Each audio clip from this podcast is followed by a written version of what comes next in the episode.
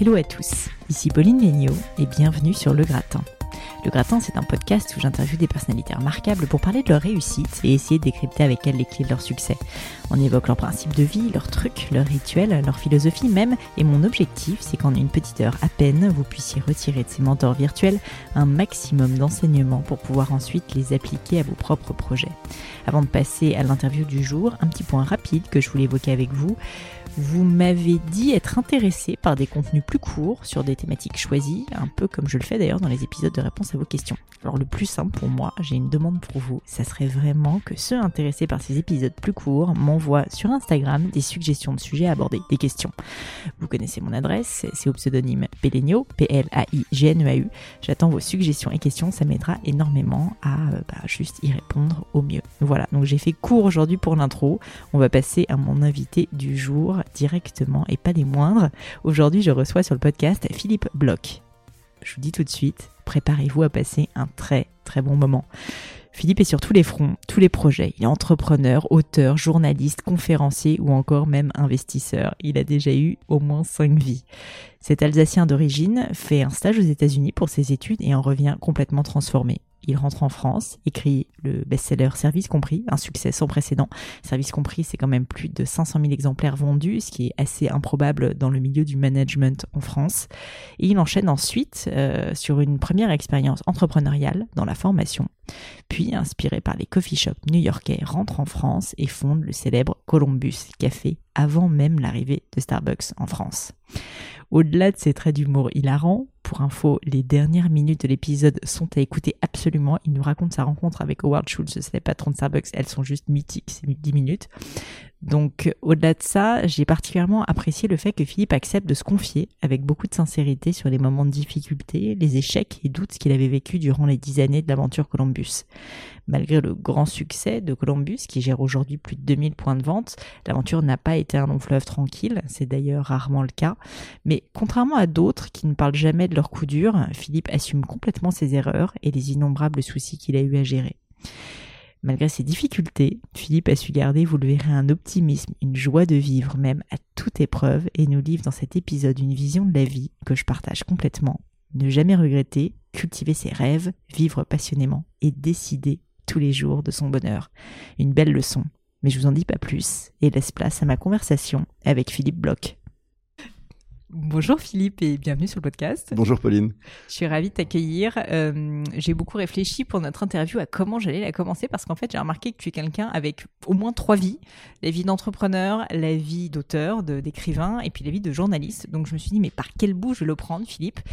Bon, je vais te dire ça. En fait, euh, en creusant un petit peu parce que je fais mon homework, j'ai vu une phrase qui m'a interpellée. Donc en fait je me suis dit je vais commencer par ça. Très Cette bien, phrase je vais te la lire. C'est le bonheur, c'est une décision qu'on prend le matin. Ah oui Ouais. J'ai écrit ça. Original. Bah alors peut-être que c'est faux, hein, mais en tout cas, Non, non, ça je- traîne sur non. le web. Je, re- je revendique, je revendique. Très bien. Et en fait, je, je trouvais ça hyper intéressant parce que euh, parce que du coup, tu as l'air d'être quelqu'un de très optimiste. En tout cas, tu, tu le revendiques dans tes livres et euh, ça se sent quand on te rencontre. Pourquoi est-ce que c'est important pour toi d'être optimiste? D'où te vient cet optimisme? Et qu'est-ce que cette phrase simplement en fait évoque pour toi? Alors c'est marrant parce que il n'y a pas si longtemps qu'on me pose cette question. Pourtant, on me la pose tout le temps maintenant. Et pour une raison évidente, peut-être, en tout cas c'est comme ça que je l'analyse, c'est que comme tu le sais, j'ai écrit un bouquin, c'était mon premier bouquin sur ce thème de l'optimisme il y a déjà pas mal de temps, ça fait six ans déjà, en 2013. J'avais jamais de ma vie réfléchi à cette thématique, je m'étais jamais interrogé sur pourquoi éventuellement j'étais optimiste. Les gens me voyaient pas spécialement comme optimiste. Mais comme j'étais énervé par la dépression française euh, qui m'entourait, je me suis dit, il faut faire quelque chose, on en parlera peut-être après. Mm. Et du coup, effectivement, j'ai écrit ce livre Ne me dites plus jamais bon courage, qui a pas mal marqué les esprits. Et du coup, j'ai été perçu comme quelqu'un d'optimiste à partir de là. Alors, après ça, on me dit, mais est-ce que tu es né optimiste, etc. Je n'ai aucune idée, pour être sincère. Euh, et, et j'aurais jamais de ma vie écrit un truc du style, le bonheur, c'est une décision qu'on prend le matin. Mais c'est finalement en réfléchissant euh, sur ce bouquin, et puis un peu au sens de la vie, pourquoi on se lève le matin, effectivement, que je me dis que ça apparaissait comme une évidence. C'est une phrase que j'ai effectivement écrite, qui n'a rien d'original, et je pense qu'il y a plein de gens qui ressentent ça.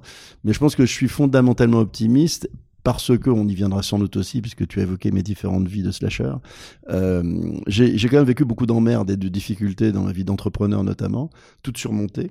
Euh, qui m'ont rendu absolument genre euh, en béton recouvert de téflon. Si tu veux. Mm. Donc globalement, il n'y a pas grand-chose qui m'affecte, à part la santé. Je ne te cache pas qu'il n'y a pas grand-chose qui m'affecte et que je me dis qu'il n'y a rien de grave, fondamentalement. Donc par définition, et puis comme tu le sais, tu es une entrepreneur. L'entrepreneur est optimiste par nature. Bah non, mais justement, pas toujours. Et, et, surtout, moi, ce que j'ai trouvé intéressant dans cette phrase, c'est pour ça que j'ai voulu commencer par ça, c'est le concept de décision. C'est un concept qui m'intéresse beaucoup. Décider de ce qu'on veut, de qui on est, c'est pas forcément évident. Et décider d'être optimiste, en fait, c'est quelque chose qui m'avait pas forcément euh, traversé l'esprit. Pour moi, en fait, c'était un peu inné ou pas. Et en fait, tu avais la chance d'être optimiste ou pas. Eh ben non, je crois pas ça. Moi, je crois que c'est la vie qui te rend euh, optimiste ou pas, ou, combattant ou pas, ou euh, une personne heureuse ou pas. Mm. Et les difficultés te renforcent de manière absolument incroyable. Enfin, tu aurais pu citer une autre phrase que j'aime bien de moi. C'est horrible de dire un truc comme ça. Fais-toi plaisir. Écoute, c'est un truc qu'on devrait jamais dire. Non, mais j'adore foutre le bordel dans des interventions, notamment quand je fais des conférences et que je trouve que les gens prennent pas de risques, etc. Et alors que j'avais envie de défendre, tu sais que j'ai défendu tellement longtemps les, les valeurs de l'entrepreneuriat. Mm. Euh, en quatre mots, moi j'aime bien dire que surprotéger affaiblit et qu'entreprendre aguerrit. Et, et c'est une formule qui résume à peu près la vie de l'entrepreneur. Et je trouve qu'en France, on est surprotégé dans tous les mm. domaines.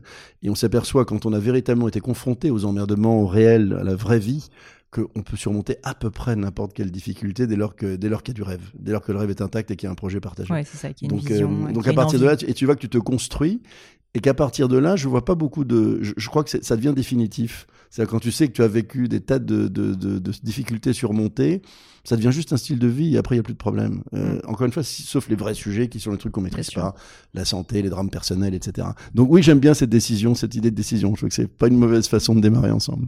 Est-ce que quand même, parce que le podcast s'adresse à beaucoup de personnes qui cherchent des conseils, est-ce que quand même tu aurais un conseil à donner pour les personnes qui nous écoutent sur euh, bah, justement le fait d'être optimiste ou en tout cas de, bah, de réussir à prendre cette décision tous les matins? J'imagine que c'est maintenant c'est inconscient pour toi. Enfin, tu le fais complètement naturellement. Mais, euh, mais est-ce qu'il y a des petits trucs, tu vois, que tu pourrais nous donner? Peut-être pas des petits trucs. Un, peut un, plutôt un grand truc. Tu sais que je déteste le mot petit. Enfin, je sais pas si tu le sais, mais je, combats. La, bah je, dis arrêtez de dire un petit café, un petit mail, euh, une petite question, une petite vidéo. Je ne supporte plus cet adjectif petit. Non, je crois, je crois que plutôt qu'un un, petit conseil, j'en donnerais peut-être ou plutôt plusieurs petits.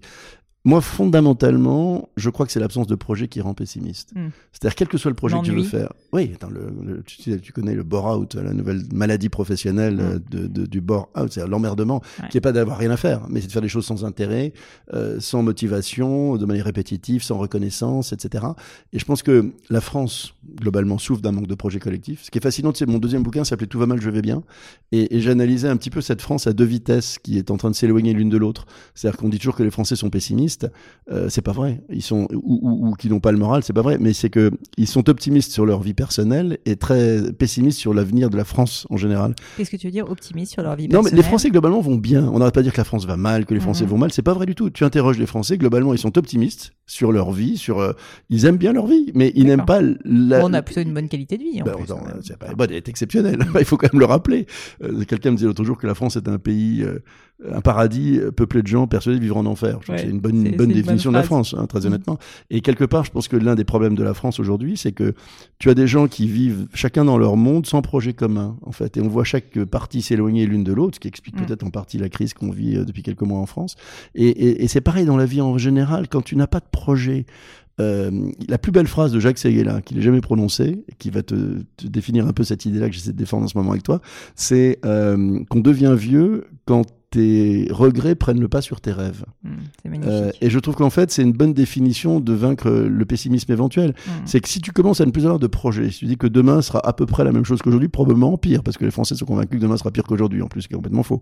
Euh, là, tu commences véritablement à, ne plus savoir lutter contre ton pessimisme euh, et, le déclin. Enfin, donc les projets, quels qu'ils soient, tu sais bien comment sont les Français. Ils rentrent de vacances euh, en septembre, ils disent c'est pas grave, je repars en décembre, parce qu'il y a un projet de vacances, mmh. vacances ou autre chose. Quelqu'un sans projet ne peut que sombrer dans une forme de, pessimisme. Bah, je suis complètement d'accord avec toi et j'ai tendance à aussi dire souvent que l'action, c'est le secret, c'est la clé du bonheur, tout simplement. C'est pour ça qu'on multiplie tous les projets, tous en tant qu'entrepreneur. C'est pour ça que finalement, entrepreneur, c'est souvent regarde, une, le premier truc bonne manière d'être premier truc que je t'ai trouvé, que je la question que je t'ai posée tout à l'heure, c'est où trouves-tu le temps de faire ces, ce podcast C'est vrai. Qui est juste génial, que j'adore, je l'ai écouté. Euh, et mais comment il fait? Bah, C'est juste que tu tu prends du plaisir, apparemment, je suis sûr, j'espère. Bah, et, ce que je dit, et tu te rajoutes un truc en plus et puis tu vas encore trouver plus de temps pour faire d'autres choses parce que, parce que sinon tu vas manquer de hmm. motivation. Donc c'est ça la clé. Exactement. Quand on aime, on ne compte pas et puis on trouve le temps on trouve le temps. Multiplier les projets. Juste au niveau de justement de l'idée de multiplier les projets, et après on passera un peu plus à ton parcours, mais ça m'intéresse réellement.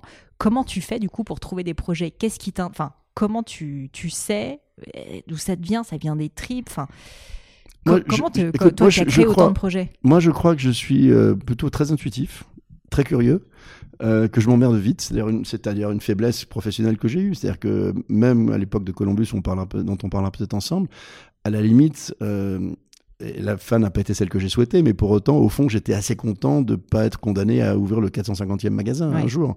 C'est que je me suis dit, c'est euh, same old shit, quoi. Ouais. Tu vois, c'est Ouais, moment, t'as plus envie de faire routine, le truc. moment, pour moi, c'est ce qu'il y a de pire. Et donc, à partir de là, j'ai j'ai pas eu tout ni de secret, ni rien de spécial, mais euh, dès que je commence à deviner que je commence à m'ennuyer ou que j'ai plus l'énergie euh, l'énergie d'y aller, je me remets en cause je, vais fureter, je me balade. Je trouve beaucoup d'inspiration aux États-Unis parce que j'ai une espèce de, de- ouais, de- D'appétence. euh, réelle depuis toujours, depuis, depuis que j'ai fait ma coopération là-bas. Donc, c'est plutôt en allant. euh, moi, je bosse comme un fou, comme tous les entrepreneurs, mais je bosse vraiment beaucoup. En revanche, j'ai jamais vraiment le sentiment de bosser parce qu'il y a des moments où je lâche complètement le truc, je m'en vais, puis je vais fleurer l'air du temps. Donc euh, je me souviens, euh, j'écoutais, euh, j'écoutais un des podcasts avec Augustin Palais-Lemont, qui est un vieux copain que j'ai vu démarrer euh, euh, tout au début de Michel Augustin. Et c'était un peu son idée de chasseur de papillons. C'est formidable Mhm. cette idée. C'est c'est comme ça qu'on arrive à lutter contre la routine. Complètement. Mais il faut être, euh, il faut être curieux. Et ça, c'est un beau métier. Bon. on- Enfin, c'est pas un métier, mais on peut en faire un métier. Non, mais complètement. Bah, non, mais alors du coup, écoute, j'ai envie de te parler de tous tes projets. J'aimerais quand même commencer par, euh, par euh, le projet d'écrivain, euh, parce que moi, c'est un Ouais. sujet qui m'intéresse. donc, pas, pas encore Columbus, on va y venir, je te rassure. Ah non, mais on n'a pas besoin. hein. On va où tu veux. oui, ouais, où tu veux. écoute, Je te remercie. Mais, mais, mais voilà, l'écriture, c'est un truc qui me fascine un peu parce que je trouve à la fois que c'est un magnifique projet, probablement l'un des plus beaux qu'on puisse faire. En plus, c'est pérenne, c'est gravé dans le marbre, donc du coup, ça fait un Bien peu sûr, peur. Mais d'un autre côté, c'est horriblement difficile. je pas, peux ou imaginer. pas, Alors tu vas me dire, tu vas me dire. Moi, je- moi, je- j'aurais peur vraiment de trouver ça très très difficile. Est-ce que tu peux me dire déjà qu'est-ce qui t'a poussé à écrire ton premier livre? Bien Parce sûr. que si je me trompe pas, tu venais pas d'une famille particulièrement Ah non. d'écrivains. Non, d'un père qui adorait les bouquins. Alors lui, il est un fan absolu. Aujourd'hui, c'est un vieux monsieur qui est très malade, qui a, qui a l'intégralité de la Pléiade et qui ne supporte pas l'idée, même en étant très malade, que la- le dernier ouvrage, il n'est pas dans sa bibliothèque. Donc j'ai eu un père qui adorait les bouquins. Moi, j'ai assez peu lu, en fait. Bizarrement, je devrais pas dire ça. Euh, mais en fait, il m'est arrivé un truc. euh, je, je vais t'expliquer pourquoi j'ai écrit ce premier bouquin très jeune, parce que euh, pour un best-seller, parce que Mais ce, c'est ce ça, bouquin, surtout on parle de fou. 500 000 exemplaires, donc c'est le truc de C'est dingue. énorme et en plus pour un bouquin de management, enfin c'est quand Oui. même assez rare de vendre. Ouais, euh, alors voilà, alors, tu vois, le truc très simple, euh, ESSEC, deux ans aux États-Unis en coopération. Mhm. Euh, Qu'est-ce que tu fais en coopération euh, Rien, aux États-Unis je, suis payé par l'État, je ne le dis, ne le dis à personne, il y a Ok. prescription. La, la coopération n'existe plus, donc c'est pas très grave. Non, non, ville formidable, euh, qui t'ouvre au monde à un moment où on voyageait un peu moins qu'aujourd'hui, c'est quand même le début des années 80, etc. Et en fait, je pars deux ans et je passe ma vie dans les librairies américaines, j'adore Mm. le business, je regarde un peu les trucs. Et quand je rentre en France, j'ai un choc culturel, je m'aperçois, ce, que, ce, que, ce qui n'est pas une nouveauté, c'est que les Français à l'époque, même s'il n'a pas beaucoup changé, n'étaient ni Mm. très souriants ni très serviables. Et du coup, je me dis, il se passe un truc, pourquoi est-ce que les Français sont si peu agréables euh, quand ils sont à ton service, en fait? À l'époque, je rentre à l'expansion. Complètement par hasard, Le- l'ex-leader de la presse économique française, qui est mort, euh, on l'oublie un peu, mais leader pendant 50 ans, euh, Ah 1967-2017, et il a pas su se réinventer parce que, parce que toi et moi, on s'informe aujourd'hui différemment, Ouais.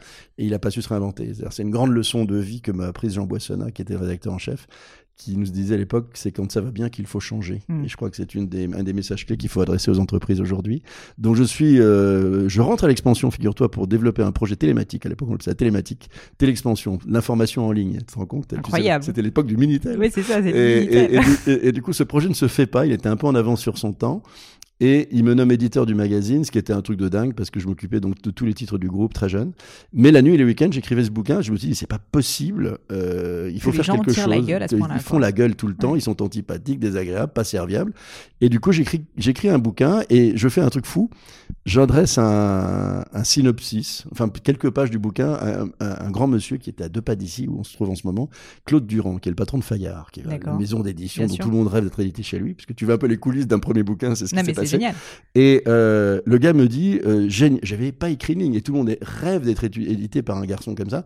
Et il me dit, je prends votre bouquin. J'adore le t'avais sujet. pas écrit une ligne, tu lui envoies juste trois un. pages, trois pages, euh, mais, mais qui racontaient des convictions, tu vois, parce Ouais. que j'avais même pas rencontré de gens. C'était, c'était un bouquin très intuitif. Peut-être que j'ai eu le- la chance très jeune d'avoir des bonnes intuitions. Mhm.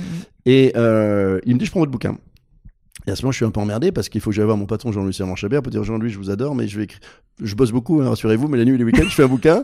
Euh, je, je, continuerai quand même à bien bosser. Il me ça dit, se fait, hein, c'est ce que je fais avec le podcast, donc tu, tu sais, vois ça marche. Exact. On est, tu, tu, étais, toi aussi, j'étais déjà un slasher. Voilà. Et il me dit, c'est une super idée, mais n'allez pas chez Durand. Euh, suis pas un bon éditeur, je veux l'éditer ce bouquin. Je dis, mm. il faut, mais ça me ferait beaucoup de peine que vous venez pas chez moi. Donc tu vois, j'étais un peu coincé entre mon patron Durand. Et puis du coup, on a signé avec, euh, c'était une coédition, l'expansion Achète la Thèse. Et puis j'ai écrit le bouquin pendant euh, un an et demi, deux ans. On a rencontré une soixantaine de grands patrons français de l'époque. Oui, c'est ça, tu t'es quand même informé. Parce que moi, oui, ce qui me fascinait un peu, c'était le côté, tu sors d'école, tu connais quand même pas grand-chose. Non, mais si tu veux, le bouquin était à l'américaine. C'est-à-dire à l'époque, il n'y avait pas de bouquins qui étaient des bouquins sympatoches. Tu avais des mm. bouquins de profs de, d'école de commerce, un, peu chiant. Alors c'était très, très, beaucoup plus intelligent que le mien. Nous, moi, j'étais considéré comme de la littérature de gare, tu vois. C'était l'insulte suprême. Euh, sauf qu'effectivement, le sauf bouquin, que du coup. oui, parce que la première année 100 000. Alors, ce qui était très marrant, anecdote rigolote et comme quoi il faut il faut il faut il faut motiver les gens surtout les remercier. Euh, tu sais quand tu écris un bouquin si un jour t'en écris un tu vas devoir passer par là c'est que tu as un pitch à faire devant les vendeurs de la maison d'édition. C'est-à-dire que très important une fois par mois les vendeurs réunissent les auteurs etc ils doivent présenter le pitch pour qu'ils aient envie de vendre aux libraires et je leur avais dit bon les gars euh, j'avais 26 ans. Les gars on va faire 100 000 exemplaires d'ici un an et ils étaient 45 et je leur ai dit et euh, euh, de toute façon, si, euh, il me croyait pas. Il dit bon, pas de souci. De toute façon, si on le fait, on, je vous invite tous à dîner chez Taïwan. J'avais même pas les moyens d'aller chez McDonald's à l'époque, mais je leur dis on va vous inviter chez Taïwan. Il dit ouais, ouais, le gars il est sympathique, etc. Et puis au bout d'un an, on a fait 100 000 exemplaires et j'ai invité les mecs euh, dîner chez Taïwan. Et ce qui est rigolo, c'est qu'ils m'ont dit, vous savez, on édite les plus grands auteurs. On édite, je vais pas citer de nom, mais les plus grands auteurs. Personne nous a jamais dit merci. Euh, et c'était, pour moi, c'était, c'était une parfaite mmh. illustration du bouquin parce que le bouquin, si tu veux, c'était qu'il faut bien s'occuper des gens pour qu'ils s'occupent de leurs clients. C'est très con hein, comme message, mais, mais au fond, c'est ça qui, dans une simplicité totale. Bah, en fait, si tu veux, tu étais juste en train d'implémenter dans ta propre vie ce que tu disais dans le livre. Oui, et puis ce qui est aujourd'hui un, absolu euh, truc que tout le monde sait, il n'y a aucune nouveauté là-dessus. Mais c'était nouveau à l'époque. Mm. Et si tu veux, le bouquin, comme j'avais rencontré une soixantaine de grands patrons français parmi les meilleurs, c'est-à-dire des gars comme Gilbert Trigano qui avait fait le Club Med, des Jean-Claude Decaux, des gens fabuleux de l'époque, des Pierre Bellon de la Sodexo qui ont fait des empires du bruit, les Pélisson. Comment tu les rencontrés enfin, comment Je pense que l'expansion aidait un peu. Euh, parce que parce que j'étais éditeur du magazine et puis j'étais pas journaliste, j'étais vraiment euh, patron commercial du titre. Mais l'expansion, c'était à l'époque, c'était tu sais, c'était le lieu où passait tout le monde. C'était très haut de gamme, c'était très euh, ouais. et puis c'était le centre, c'était ce que j'ai passé ensuite très, 14 ans comme tu sais sur BFM Business. BFM Business a pris le relais après mm. de l'expansion comme un lieu où toute la, la presse mm. rencontre le, monde entrepreneurial, etc. Donc oui, ils m'ont reçu très facilement. Et puis j'ai écrit ce bouquin de manière intuitive la nuit et puis il était plutôt sympatoche à lire et du coup il a cartonné. et c'est comme ça que le premier bouquin est né de manière un peu atypique. Trop bien. Euh, T'en as écrit plein d'autres. On va pas pouvoir parler de tous les bouquins. Certainement pas, non. Mais, euh, mais déjà, un autre truc qui m'intéresse, moi, c'est beaucoup les processus de décision et comment on se lance dans de nouveaux projets. Mmh. Euh, je me dis, quand tu as écrit un bouquin qui se vend à 500 000 exemplaires, il y a un moment donné où tu dis, le deuxième, j'ai un peu de pression. Est-ce que c'était le cas? Bah, et, Bien sûr. Non, c'est pas une pression. C'est juste que tu te dis, je veux pas faire moins, quoi. c'est juste. Mais sauf que tu fais jamais. Tu fais. Bah il n'y a pas eu de. Il a pas eu deux fois bienvenue chez les ch'tis.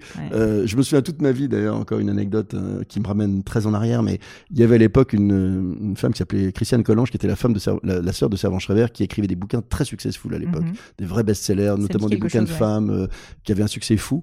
Et je l'ai croisée, en fait, on a sorti nos deux bouquins en même temps, sauf qu'elle, elle avait une antériorité évidemment très forte sur ce sujet. Et je me souviens d'avoir croisé dans un couloir à l'expansion où elle bossait de temps en temps. Et je dis alors, Christiane, euh, c'est votre objectif? Elle me dit, oh, je sais pas, enfin, si je fais moins de 100 000, ce sera un échec grave. J'ai quelle prétentieuse, celle-là, etc. Et en fait, quand le bouquin est sorti, je me suis dit que ça, ça, se reproduirait, mais ça se reproduit jamais. Donc après, non, on a eu des beaux succès. Mais, mais non, mais il faut pas penser comme ça. Bah, ça te met une euh, pression, mais on s'en fout, c'est pas le problème. Un bouquin, tu le fais. Bon, je suis pas un auteur professionnel, tu, vois, je suis pas Guillaume Musso, où je me dis, il faut que je fasse mon rating chaque mois il faut, faire mes 700 000. T'es content quand tu fais 100 000, ce qui est déjà très très bien, mais c'est pas le sujet. Le sujet, c'est un bouquin. D'abord, tu le fais quand t'es énervé. Moi, j'étais ouais, souvent énervé. te demander pourquoi t'écris en fait. Bah, j'ai toujours été énervé chaque fois. non, non, mais c'est T'as pas l'air pourtant. Hein. non, mais, non, quand je suis énervé, j'écris. Le deuxième, le deuxième, alors le deuxième, il était plutôt, on va presque dire, pas alimentaire. C'était un bouquin sur le, le, changement. Et du coup, c'était un peu la prolongation de Service Compris 3-4 ans après, qui a bien marché aussi. Euh, le bouquin sur l'histoire de Columbus Café, Bienheureux les fêlés, c'est que j'avais envie de raconter l'histoire d'une entreprise difficile qui avait survécu dans l'adversité avec bonheur. Donc ça, c'était une envie de partage. Mm. Euh, euh, ne me dis jamais pourquoi, j'étais énervé. Tu vois les Français déprimés parler mm, toute la journée de conneries, de ça ne marchera jamais, c'était mieux avant. C'était l'envie de, de, changer un peu les choses. Puis comme tu le disais, le bouquin, ça laisse une trace en fait. Tu vois, tout à l'heure, j'ai reçu un mail tout à l'heure de quelqu'un qui me dit je vous écris parce que en 86, tu vois tu t'es pas né. Si, le, si. mon- mon- mon- le premier bouquin, j'avais adoré votre bouquin Service compris, je l'ai offert à tout le monde, on ne le trouve plus, où est-ce que je peux l'acheter? Et le mec me racontait des histoires du bouquin que moi j'ai oublié, et c'est 30 ans plus tard, tu laisses Ouais, des traces. incroyable. Bah, Et je, je reçois Puis des ça se mails. revisite en plus avec un œil nouveau Ouais. avec les années. Et puis les gens viennent vers toi parce que la magie aujourd'hui, c'est que en quatre- dans- avant, il y a encore 10, 15, 20 ans, tu pouvais pas contacter un auteur. Aujourd'hui, évidemment, tout le monde est contactable n'importe quand par Mhm. n'importe quel média, donc tu crées un échange avec les gens. Moi, j'ai reçu des témoignages de, de gamins, d'adolescents euh, sur le site, euh, sur, le- sur, sur bon, bon Courage, des, des gamins déprimés qui disaient Vous m'avez redonné un sens, un truc. Tu dis, même, même si tu n'en vends qu'un seul, tu as Ouais. servi à un truc, tu as fait quelque chose d'utile Mhm. en fait. Justement, Donc, Bon Courage, euh, qui est le livre. Alors, je t'avoue que je l'ai pas lu, mais j'ai très envie de le lire. Sur l'optimisme, justement. Enfin, en tout cas, ceux qui, Oui. l'ont lu t'ont taxé d'optimiste Oui. suite à ça. Ouais, tout à fait. Euh, une question que je voulais te poser, c'est euh, notamment vis-à-vis de l'op- l'optimisme et de la création d'entreprise. Euh, il me semble que tu dis à un moment dans le bouquin, mais donc je l'ai pas lu, tu m'arrêtes si j'ai une bêtise, c'est que pour, pour vraiment bah, bosser énormément et créer quelque chose qui marche, Mhm. il faut aimer ce qu'on fait, tout Bien simplement. sûr. Ça Bien paraît assez basique. Mais alors j'ai une question, parce que c'est pas si évident que ça. Il y a beaucoup de gens qui se posent la question plutôt de créer des entreprises face à des opportunités, et en fait ils s'en fichent finalement du secteur. Est-ce que toi, tu as un avis fort là-dessus? Non, j'ai aucun avis fort. J'ai une conviction personnelle, c'est que je serais moi incapable euh, de vendre des, pou- des poutrelles métalliques en ligne s'il y avait un marché Mm. pour les poutrelles métalliques, simplement parce qu'il y a un business à faire. Je saurais pas faire ça. D'abord, je sais pas faire des trucs que je comprends pas. Ça, c'est très bête. Hein. C'est d'ailleurs Et un même problème- si tu es amoureux du business, je veux dire de faire du business? Non, oui, non. Enfin, pas moi en tout cas. Je, je, je, je, je conçois pas que ce soit la bonne motivation. Euh, parce que forcément, tu as un moment quand le projet te fait pas vibrer le matin. Je te dis pas que les muffins et le cappuccino me faisaient vibrer. Mais, mais, mais si. Ouf. Non, non, mais si, parce que c'est pas ça qui me faisait vibrer. C'était de réinventer ce putain de marché des cafés français qui roupillait et qui, qui, qui, qui, qui était en train de mourir. Mm. Ça, c'était excitant. Et de créer un lieu, parce que c'était, il y avait une double motivation pour Columbus. Il y avait à la fois euh, ça, justement, de, d'implanter une nouvelle façon de créer un lieu de vie qui était quand même fondamentalement nouveau. Euh, je te rappelle que Mm. Oui, bah, Starbucks, c'est- c'est en 94, quand j'ai lancé Columbus, il y en avait 200 dans le monde. Ils étaient uniquement en Californie. Aujourd'hui, il y en a 30 000 et ils ont Mm. complètement changé euh, le mode de consommation de ces produits. Donc il y avait ça, et puis il y avait surtout l'envie que j'avais, parce que tu, tu l'as rappelé tout à l'heure, j'avais zéro expérience quand j'ai écrit mon premier bouquin, mais toutes les convictions y étaient, je les avais jamais implémentées. Donc je m'étais dit, est-ce que je serais capable moi-même d'avoir des gars euh, qui aimeraient leurs clients dans un métier compliqué, difficile, répétitif, Mm. pas forcément bien payé? Donc là, tu là, je me suis éclaté. C'est-à-dire tous les ouais. matins, j'ai il n'y a pas eu un moment où j'ai pas été heureux d'essayer de me démontrer que mes convictions marchaient. Donc euh, moi je, je je pense je crois pas enfin je ne saurais pas et c'est pour ça que je juge pas du tout les mecs qui veulent faire de l'argent pour faire de l'argent ou qui identifient un Euh, c'est pas business. forcément même que pour faire de l'argent, Oui. mais c'est- il y a des gens, je pense, qui sont passionnés par le business et ils se fichent du fond, quoi. du produit, tu veux Ouais. dire. Moi je pourrais pas. Mais je juge pas parce que je pense que de la même façon, il n'y a pas de bon et mauvais euh, schéma pour réussir. Tu as des gens qui font des boîtes merveilleuses mais qui ont des sales crétins qui ont aucune valeur et enfin après ça tout dépend où tu Mhm. mets ton, ton, ton- tes valeurs et qu'est-ce qui Bien te sûr. motive. Donc il y a vraiment pas de règles. Et il n'y a pas de choses qui fonctionnent mieux que d'autres. Il y a que des trucs. Enfin, fondamentalement, ma conviction, c'est qu'on est bien quand on est en accord avec ses valeurs et quand on, quand on prend du, son pied à le faire. Et quand c'est le fait pas, il faut vite se poser les questions. Mhm. Enfin, moi, je trouve que enfin, l'histoire de l'histoire de notre ami Seguela, quoi. Il faut rien regretter. Les regrets, c'est ce qu'il y a de pire. De, de, se- de s'obliger à subir sa vie. Enfin, en plus pour l'entrepreneur, alors Oui, qu'on c'est- fait un choix douloureux quand même. déjà pas euh, simple, ouais. c'est juste pas possible. Alors, euh, entrepreneur, justement, la vie d'entrepreneur avec euh, Columbus. Bon, je sais que tu avais créé une autre boîte avant, mais j'aimerais. Ouais, quand mais même- c'était une boîte pas, pas forcément très excitante. Bon, enfin, en C'était- cas, Elle était efficace parce qu'on a gagné très bien notre vie. En fait, on a implémenté euh, toutes les c'était du thématiques. conseil, c'est ça Ouais, c'est-à-dire qu'en fait, le bouquin a eu tellement de succès. La première année, on a fait euh, le- 30 conférences, la deuxième 120. Euh, donc les mecs ont dit, OK, c'est génial, mais comment on peut aller plus loin? Donc il fallait créer des produits. On a formé 300 000 personnes dans la qualité de service. On a créé des vidéos dans tous les sens, des paquets, des C'est- trucs. Mais c'était pas mon truc. C'était beaucoup de conseils. Et en fait, je préfère faire que de faire faire. Mm, mm, mm. Donc euh, de que d'apprendre aux autres. Donc c'était une boîte pas, pas inintéressante, mais j'allais pas passer ma vie là-dedans. Donc, euh, donc du coup, tu, tu lances Columbus. Mais comment est-ce que ça se passe? Parce que comme tu dis, 94, donc c'est, euh, enfin, sincèrement, c'est c'est la préhistoire euh, C'est du la monde du préhistoire, café. bien sûr. Qu'est- Qu'est-ce qui Euh, se passe? Il se passe que euh, je commence, ben, je commence un petit bout de bore-out, euh, pas de bore-out au sens euh, critique, mais de me dire est-ce que j'ai envie d'être de- consultant ouais. pendant encore 30 ans? Euh, Non. Euh, il se trouve que ma, ma expérience américaine a fait que je suis euh, tombé en amour, comme disent les Canadiens, avec à la fois New York, l'Amérique, et puis une américaine, new-yorkaise, que j'ai connue euh, pendant ma copée, à qui on est marié aujourd'hui, depuis toujours. Enfin, pas depuis toujours, mais euh, on est ensemble depuis ce moment-là. Et à ce moment-là, j'achète un appart à New York en 93, en me disant, j'aimerais revivre un peu comme un Américain pour trouver un truc euh, Qui euh, qui me plaît. Et en général, à cette époque, c'était évidemment là qu'on allait chercher des idées. Je dis pas Mm. qu'on va plus les chercher aux États-Unis, mais tu n'as plus besoin de te déplacer pour voir ce qui se passe dans le monde aujourd'hui. Et les bons concepts, on, on les observe Mhm. en ligne, toi et moi, avec notre smartphone, à tout, à tout moment. Donc je me dis, je veux remettre dans une posture américaine. Et puis j'avais envie, euh, j'en avais marre d'être quand j'y allais chez, sur le canapé d'une copine. Donc j'achète cet appartement sur Columbus Avenue. Et en gros, trois mois après, euh, dans un tout petit bouclard qui s'appelle Cooper's Coffee, qui était magnifique en face quasiment du, du, du- de l'opéra du Metropolitan Opera, je découvre un concept proche de Starbucks. C'était même pas Starbucks parce que, je te le rappelais tout à l'heure, Starbucks n'avait que 200 cafés Ouais, uniquement en ça. Californie à l'époque. C'est même pas encore traversé l'Amérique. Et je me dis, ce truc est génial. Euh, je m'éclate, j'y vais tous les jours, je me découvre les cafés latte, les Et c'était le même concept, c'était tu te poses, tu peux prendre ton ouais, café, c'était- Starbucks, c'était une copie de Starbucks, un New Yorkais qui a dit on va pas laisser Starbucks euh, Mhm. arriver à New York sans qu'on soit là. Et c'était génial. Je prends des photos dans tous les sens, j'y retourne 15 fois par jour, je- j'espionne tout. Et puis je rentre, c'est ça que je veux faire. Et puis je dis on va lancer Columbus, euh, enfin on va lancer le concept le plus vite possible en France sans rien connaître à ce business et c'est parti en 93. Mais alors, du coup, quelles sont les premières étapes? Qu'est-ce que tu fais? Alors, faut, du- euh, il faut quand même de l'argent. en d'abord, j'en parle euh, à mon ouvrir des associé qui dit euh, j'y crois pas un instant. Donc ton associé je- qui était l'associé que tu avais à l'époque Ouais, aussi dans l'autre business conseil. absolument. Et je, j'en m'en fous complètement qu'il y croit ou pas, mais euh, je dis on va le faire quand même. Euh, et à ce moment-là, il se passe un truc. Euh, c'est deux trucs marrants, c'est que euh, je rencontre en fait un, un garçon qui bossait chez Starbucks, euh, qui était à Paris, un Américain, qui dit qu'il voulait vivre à Paris, il n'avait pas de carte de séjour, etc. Et qui me dit pourrait peut-être nous aider. À partir de là, on commence à faire un peu savoir que le truc existe, on crée un peu le produit. Et je suis contacté par une ancienne. Alors là, le truc absolument incroyable, par Dawn Pino. Dawn Pino, c'est une femme qui est incroyable parce que ça a été la première euh, salariée de Schultz aux États-Unis qui a fait Starbucks. Mhm. C'est-à-dire qu'elle a fait le premier cappuccino Première, avec lui. première employée. Ah, la première employée quasiment, incroyable. elle a créé quasiment euh, Du avec fondateur du elle m'appelle pour dire je-. I love Paris, Euh, I je, veux, je, veux, Paris. je veux vivre Saint-Germain, etc. et est-ce que je peux travailler avec vous? Et du coup, elle nous a rejoint, euh, mais pas tout de suite. Elle nous a rejoint un petit peu après.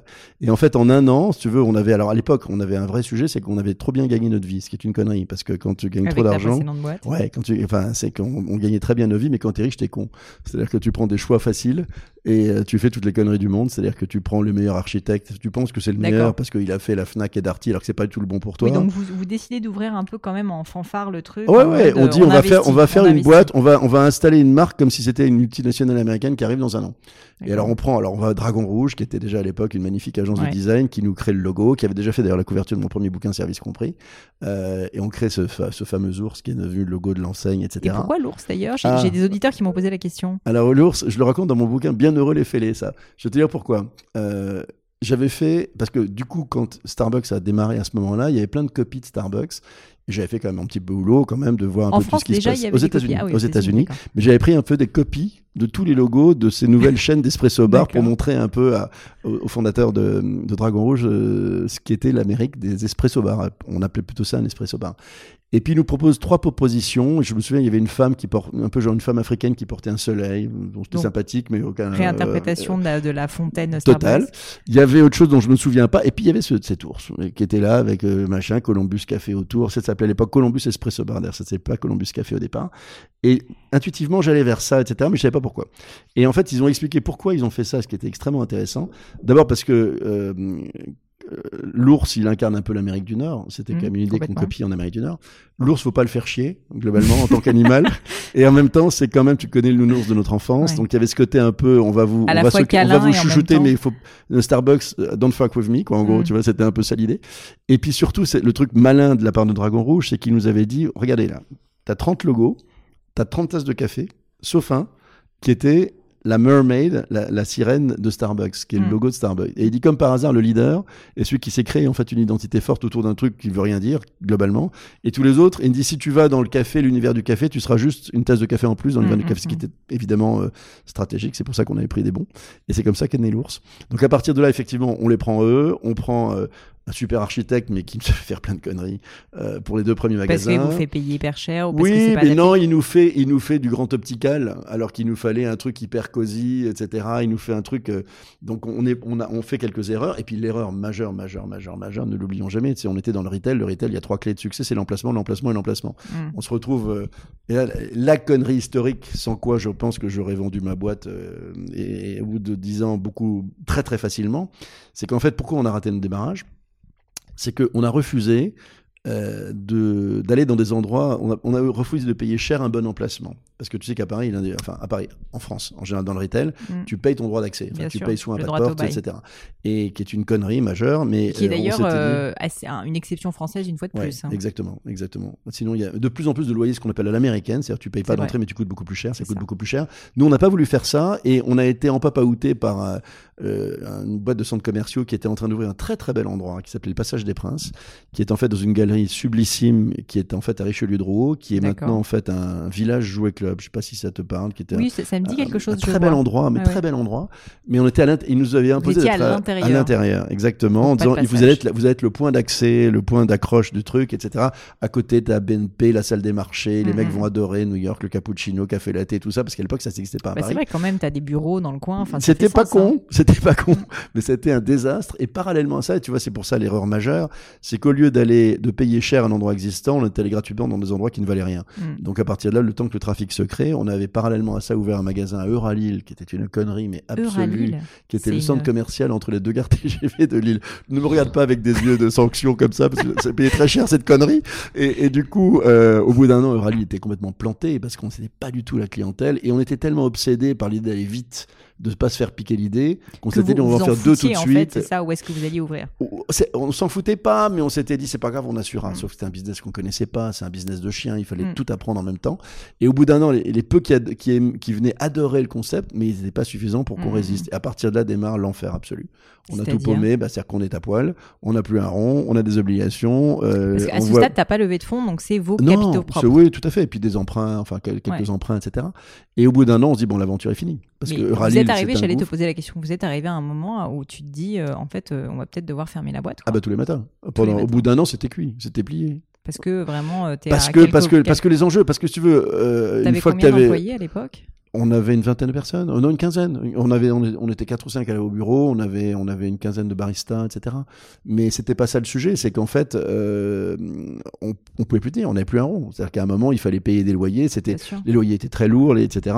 Et on voit bien que ça, les gens aimaient, si tu veux, mais euh, il Ah, fallait, c'est il fallait tenir. frustrant. Donc à partir de là, on s'est dit, euh, bon, moi je dis bon allez, t'étais un bon consultant, un bon conférencier, arrête tes conneries, maintenant reviens à ton job euh, d'avant, sachant que je continuais malgré tout à faire des conférences parce que j'ai fait des conférences toute ma vie euh, Mhm. en parallèle de mes autres activités. Et, euh, et en fait, ce qui nous a poussé, c'est nos équipes. C'est ça qui est génial, c'est qu'ils ont dit Donc les tes équipes, tu vois, attends, qui c'était dit- des mecs payés au Et vous, SMIC. alors j'avais une question à te poser aussi à ce sujet, c'est est-ce que tu communiquais, est-ce que tes, tes équipes étaient au courant que ça toujours allait de tout, mal de tout, pendant 10 ans. Ils étaient au courant de Tu tout. leur dis aux Tout. mecs, euh, là, on est sur le point de fermer, et Mais ils bien sûr. restent. Mais bien sûr, non seulement ils restent, ils me disent attends, t'arrêtes les conneries, t'as intérêt à t'accrocher parce que nous on y croit. À partir de là, si tu te dis, tu n'écoutes pas des mecs payés au, je répète, Mm. payés- payés au SMIC, pas oui, oui, tous. c'est pas en plus des jobs. C'est pas euh, des mecs, on n'est pas sur des mecs qui ont fait HEC et qui sont payés 30 000 euros du mois. Enfin, c'est pas ça du tout. Et tu dis, mais attends, tu te rends pas compte que les mecs qui euh, viennent vous adorent. Enfin, je veux Ouais. dire, adorent le truc. Et on se dit, bon, on va trouver une solution. À partir de là, tu fais de l'out of the box thinking dans tous les sens. Bah, on appelle ça pivoter aujourd'hui. À l'époque, on pivotait pas. À l'époque, on trouvait des solutions. Voilà, maintenant on pivote, à l'époque on trouvait des solutions. Et on commence à se dire comment on fait. Et puis là, euh, démarre une autre vie. Très, Vous très. fermez euh, certaines boutiques. On ferme immédiatement euh, l'île, on Mhm. prend nos pertes, et puis on se dit à Paris, on va continuer, on va faire autrement. Et on, on frappe à ce moment-là à la porte de la Fnac.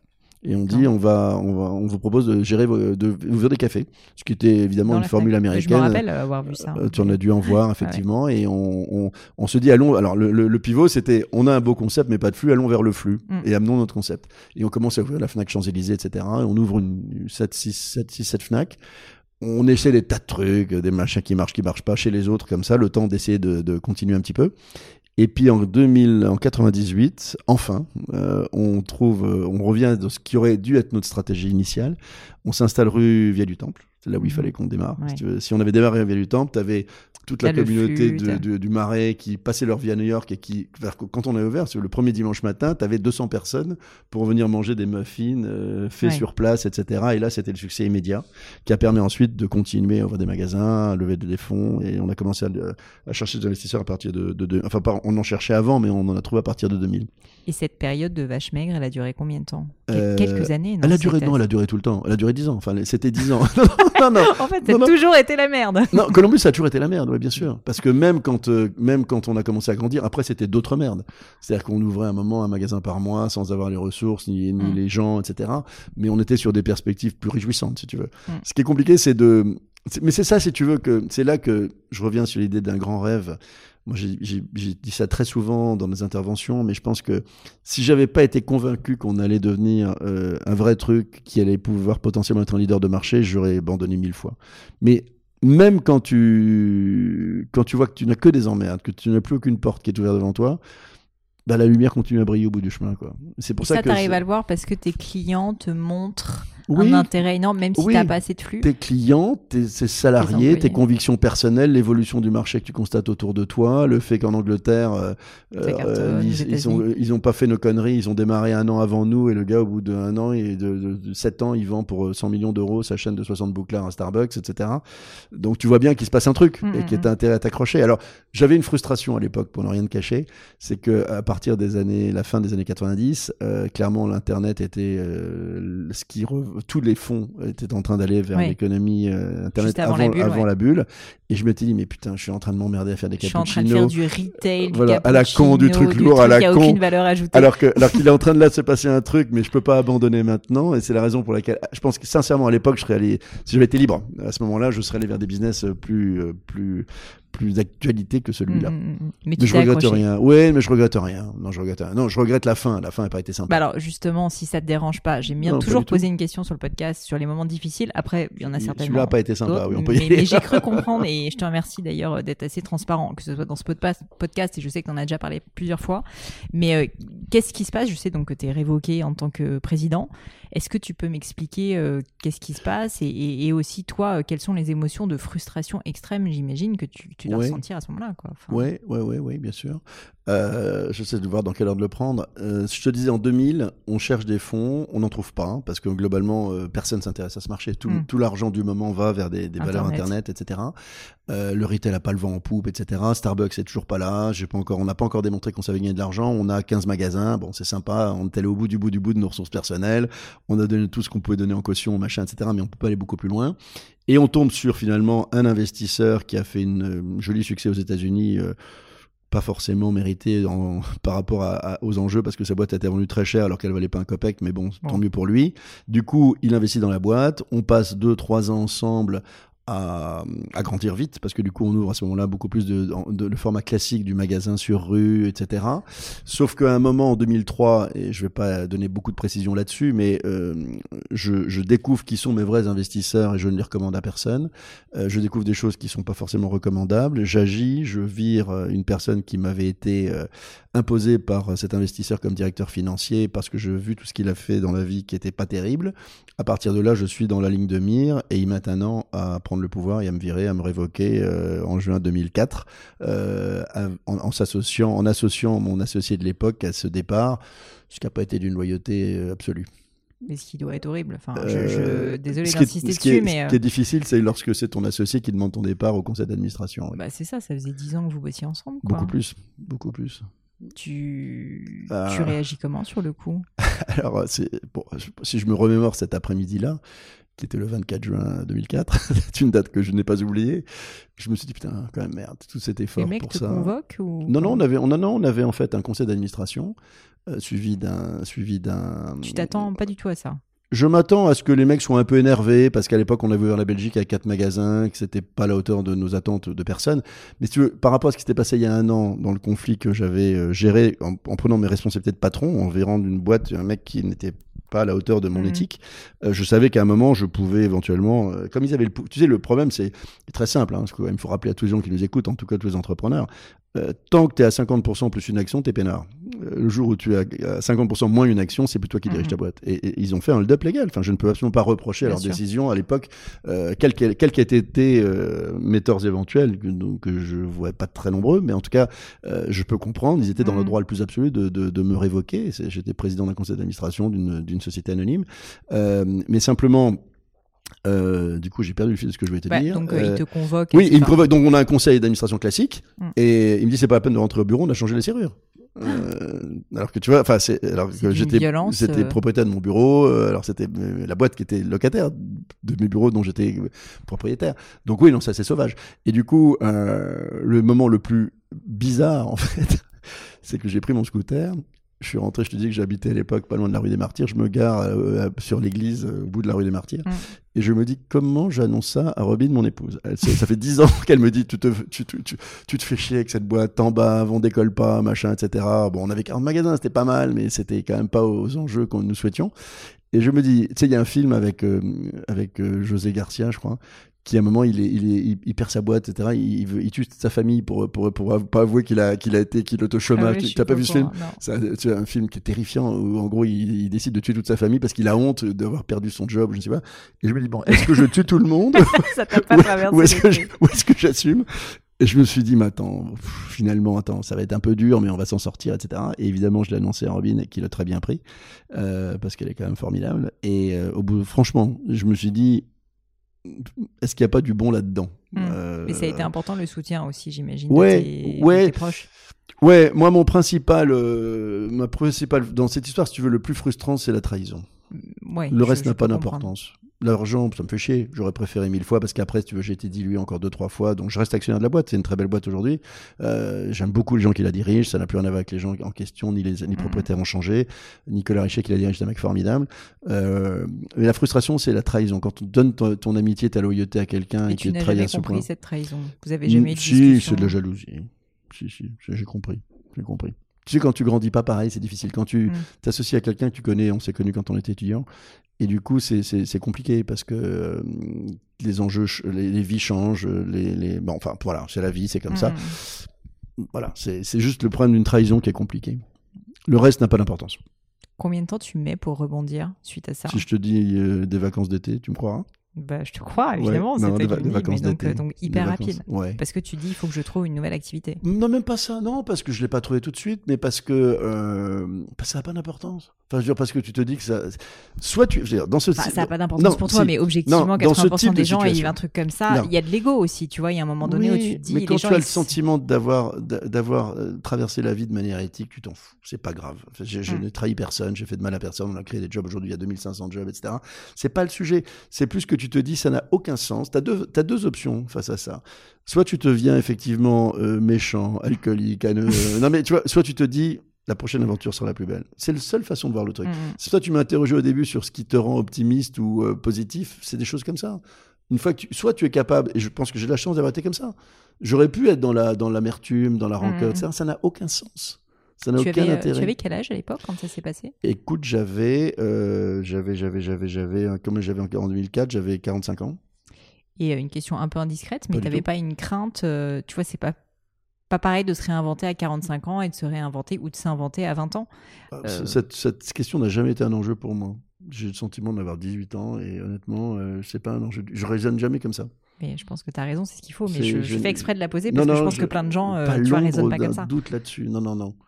Parce que justement, j'ai le sentiment que, que tout est devant moi. Quoi. Enfin, c'est maintenant que je vais commencer à me marier. Enfin, non, non, mais c'est, c'est, voilà, c'est une façon de voir la vie. Le bonheur, ça se décide. Comme, euh, comme On y revient- l'optimisme. comme y revient toujours. Bon, euh, je voulais parler un petit peu de ton enfance aussi. On n'en a pas du tout parlé. Je saute complètement du Oh, coq à l'âne. très intéressante. Peut-être pas très intéressante, mais du coup, j'aimerais comprendre un peu qui était le, le petit Philippe, euh, d'où il vient, quelle était sa famille. Je crois que tu viens de Colmar, c'est ça, on en Ouais, parlait. Très jolie ville chiante à l'époque, mais, euh, Oui, c'était bon, devenu une très belle ville. très belle ville. Et alors, du coup, c'était c'était comment la vie quand tu étais petit enfin, T'as des frères et sœurs Ouais, euh, j'ai, Parents une- pas du tout entrepreneurs, du si, coup? si, si. C'est marrant parce que si, si. Alors, ma mère était graphologue et mon père avait, euh, il faisait partie de cette génération dont, qui, a- qui acceptait de faire ce que ses parents te demandaient de faire quand ils étaient, ils avaient une boîte, ce qui est terrifiant. Enfin, pour moi, il n'y a rien de pire que de d'obliger euh, quelqu'un à faire quoi que ce soit. C'est terrible. Euh, c'est une boîte familiale qui avait eu des belles années euh, de- début du siècle dernier, qui était un- du commerce de laine. Il achetait de la laine et il en vendait. Il y avait des industries textiles à l'époque, etc. Dans le Oui, monde dans entier. il y en avait pas mal, Euh, ouais, ouais. Et du coup, c'était un business qui était florissant jusqu'à ce que mon père, en gros, rentre dans, cette, Sympa. dans cette activité. Et en fait, j'ai vu mon père toute sa vie faire un truc qu'il aimait pas, quoi. Il était malheureux. Enfin, toute sa boulot. vie, toute sa vie, toute sa vie, il voulait être avocat, il adorait les bouquins, plutôt intellectuel, etc. Il a fait cette activité qui qu'il a qu'il a subi toute sa vie et, et, et en plus dans des, des difficultés croissantes jusqu'à jusqu'à quasiment qu'il prenne sa retraite. à tel point que j'ai toute ma vie entendu maman me dire ne, ne sois jamais entrepreneur. Enfin, dire, ne fais jamais ça, ne, ne crée jamais une boîte, etc. Comme quoi, tu Et vois, toi, le- jamais eu envie de participer à l'aventure familiale? Non, ça n'avait aucun intérêt. Jamais. Non, non, ça n'avait aucun intérêt. Non, non, moi, j'ai- écoute, franchement, j'ai- j'ai- quand je dis que c'était pas très- intéressant mon enfance, euh, j'étais très heureux. Je veux dire, Mais non, mais du euh, coup, t'étais quel type de personnalité? T'es déjà assez extraverti comme ça ou, ou c'est venu avec le temps? Je, je- j'ai aucune idée en fait. Moi, je, me- je, me, je me rappelle plus. Moi, j'ai plutôt le sentiment d'avoir commencé à vivre à partir de l'ESSEC en fait. Euh, C'est-à-dire qu'avant, je me suis un peu fait chier, clairement. Euh, non, non, mais T'avais pas assez de projets? Euh, Non, non, à l'époque, j'en avais peu, assez peu. C'est vrai que j'en avais assez peu. J'étais un élève de, bo- de à peu près, à peu près normal. Et tu voulais faire quoi quand t'étais petit? Tu savais? T'avais une idée? Non, je ne savais rien. Aujourd'hui, je sais ce que j'aurais bien aimé faire. euh, C'est-à-dire? D'être architecte. Ah ouais. J'adore. J'ai une passion pour l'architecture et j'adore créer des lieux, imaginer des lieux, les réaliser, etc. J'a- J'aime beaucoup l'immobilier. J'adore ça. Euh, et, ou, ou éventuellement, ou non, l'architecture était un truc que je- aujourd'hui, avec euh, mon regret, Mm. peut-être si j'en avais un, même si j'aime pas en avoir, c'est peut-être pas avoir été architecte. Non, j'avais aucune envie de rien, de spécialement. Et en fait, moi, j'ai été un peu long à, à, à, à m'amuser, en fait. Et euh, j'ai beaucoup rattrapé à New York, en fait. C'est-à-dire- non, mais- non, mais en clair, tu sais, les villes de province, je vais pas Oui, faire le non, petit vieux, mais mille- dans, dans les années 70 à Colmar, qui était un patelin quand même, globalement, euh, je me mon épouse est. Je te raconte une anecdote qui peut faire sourire aujourd'hui, mais mon épouse est afro-américaine. Et euh, elle me dit, mais t'avais pas de pote noir à l'époque? Je dis, mais attends, il n'y avait pas un noir à l'époque? Enfin, il n'y avait pas euh, un noir dans la ville de Colmar dans les Oui. années 70. J'y suis retourné il n'y a pas longtemps. Je dis, c'est une ville absolument normale, avec des gens normaux, euh, métissés, euh, Mhm. etc. Et on se rend pas compte, mais les provinces dans les années euh, 70, c'était quand même, on se faisait chier, quoi. Mhm. Et du coup, après ça, et comme je savais que je savais pas très bien ce que Donc je pour voulais toi, c'était faire. évident que t'allais pas rester à Colmar. Mais non, évidemment. Et puis comme de toute façon, j'avais choisi plutôt de faire une prépa, une prépa HEC parce que je m'étais dit, c'est le quand tu sais pas quoi faire, c'est le seul truc à peu près. Mhm. J'étais nul en maths, donc il fallait bien que je fasse une croix sur, que je fasse une Tu croix voulais sur. pas non plus être prof? Je voulais pas être prof, je voulais. euh, j'avais pas d'appétence pour le business, j'avais de l'appétence Mm. pour pas grand chose, pour être sincère. Et puis après, il y a eu la prépa euh, où je me suis enfermé dans une chambre de 2 mètres carrés à l'internat pendant deux ans à Strasbourg. Et puis après, il y a eu les secs, où là, ce qui est marrant d'ailleurs, c'est que quand je dis que j'ai commencé à me marier à partir de là et que je me suis éclaté à partir de New York, c'est que euh, j'ai été président de la junior entreprise de l'ESSEC et président des Mardis de l'ESSEC. Les Mardis de l'ESSEC, c'est moins connu, c'était une association qui existe toujours d'ailleurs, qui tous les mois invitait un, un- une personnalité Ah oui. à s'exprimer dans un débat que, qu'on Ouais, ouais, organisait. je vois. C'est comme les matins d'HEC ou ce Voilà, genre de c'est le même principe. Mhm. Et donc j'étais président des deux. Et comme par hasard, ma vie, a toute ma vie était faite d'entrepreneuriat et de communication, de Mhm. médias, etc. Donc c'est vraiment l'ESSEC qui m'a façonné beaucoup plus que ces années Mhm. colmariennes, dont je garde un très bon souvenir d'enfance, tu veux. Mais j'ai souffert de rien, j'adorais mes Ouais, parents. On était très bien, mais, mais j'ai rien à raconter de sexy. Non, non, mais c'était tu pas, c'était pour comprendre. Moi, j'aime bien euh, connaître le parcours vraiment de, non, de la mes vie démarre. euh, La vie démarre à l'ESSEC. La vie démarre à Ils l'ESSEC. vont être contents. Et, et- et elle s'éclate à New York. Très bien. Là, effectivement, tout se passe. Bon. Le vrai déclic, c'est quand même, c'est quand même, c'est quand même les États-Unis pour moi. À tous, égards, pas, pas, pas personnellement, mais à- de- Mm. Parce de- que c'est là que t'as compris que Ouais, c'est euh, là que tu que te tu façonnes un état d'esprit en fait. Et ça, ça m'a beaucoup changé. Euh, pour terminer le podcast, j'aime bien poser des questions un peu personnelles. Euh, je te rassure, c'est pas non, Non, plus non, euh, trop personnel. Alors, une question que j'aime bien poser, que les auditeurs apprécient aussi, n'hésite pas à rentrer bien dans le détail, c'est est-ce que tu peux me décrire une journée un peu type de Philippe Bloch? Alors, j'imagine qu'il y en a eu plein à toutes les époques.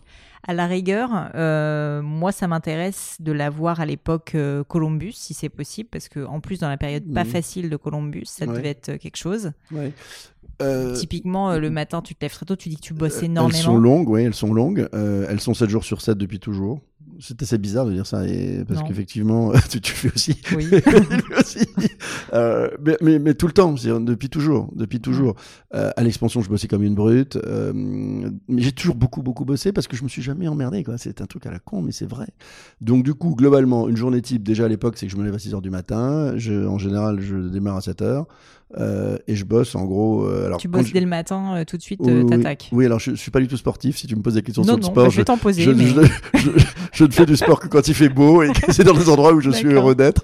C'est du temps, que- tu peux pas travailler en même temps, donc c'est difficile. non, non, mais c'est un- non, mais c'est con parce que je sais bien à quel point c'était bon pour l'équilibre, mais enfin ça m'emmerde, donc euh, je vais pas non plus me forcer. Faut- Par contre, effectivement, me faire un jogging autour du réservoir à Central Park, je le loupe jamais, tu Mm. vois. Mais mais aller courir de, de- fin fond de la flotte euh, parce qu'il faut. que- je je je- j'aime les endroits beaux et Donc, tu ne travailles tôt, mais tu ne fais pas de sport. euh, mais tu travailles. Non, j'adore nager. je joue pas trop mal au tennis, mais je suis pas, je, je joue pas, beaucoup. Et puis je, je, je cours de temps en temps temps dans des endroits sympas où il fait beau. Donc, tu vois, je, globalement, je suis pas sportif. Donc, je suis pas le gars qui se pèle le matin, qui part faire le truc, etc. Donc, globalement, non, j'attaque très vite. Moi, boum, à 7 heures. J'aime bien quand on est tranquille. T'as un peu euh, tendance à, maintenant, à l'heure un peu digitale, etc., à regarder euh, tout- toute l'information disponible? Parce qu'en plus, toi, quelqu'un de, Alors, du milieu de la presse, moi, je on suis pas connecté. Alors, moi, j'ai à peu près 17 écrans devant moi en permanence. Euh, j'ai toutes les, j'ai des chaînes américaines, là, des chaînes de- de- d'infos françaises.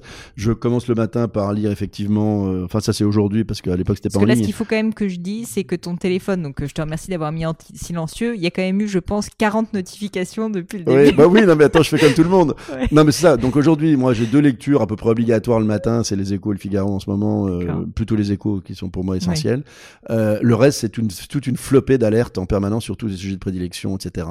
Euh, mais ça c'est maintenant. Avant effectivement, mais, mais par rapport à la journée de Columbus, bah, j'allais j'allais au bureau à 7 heures du matin, je passais une heure et demie à peu près peinard, qui était la seule heure et demie peinard de la journée, à faire toutes les merdes que j'ai pas eu le temps de faire, et après je passais ma vie à gérer des merdes.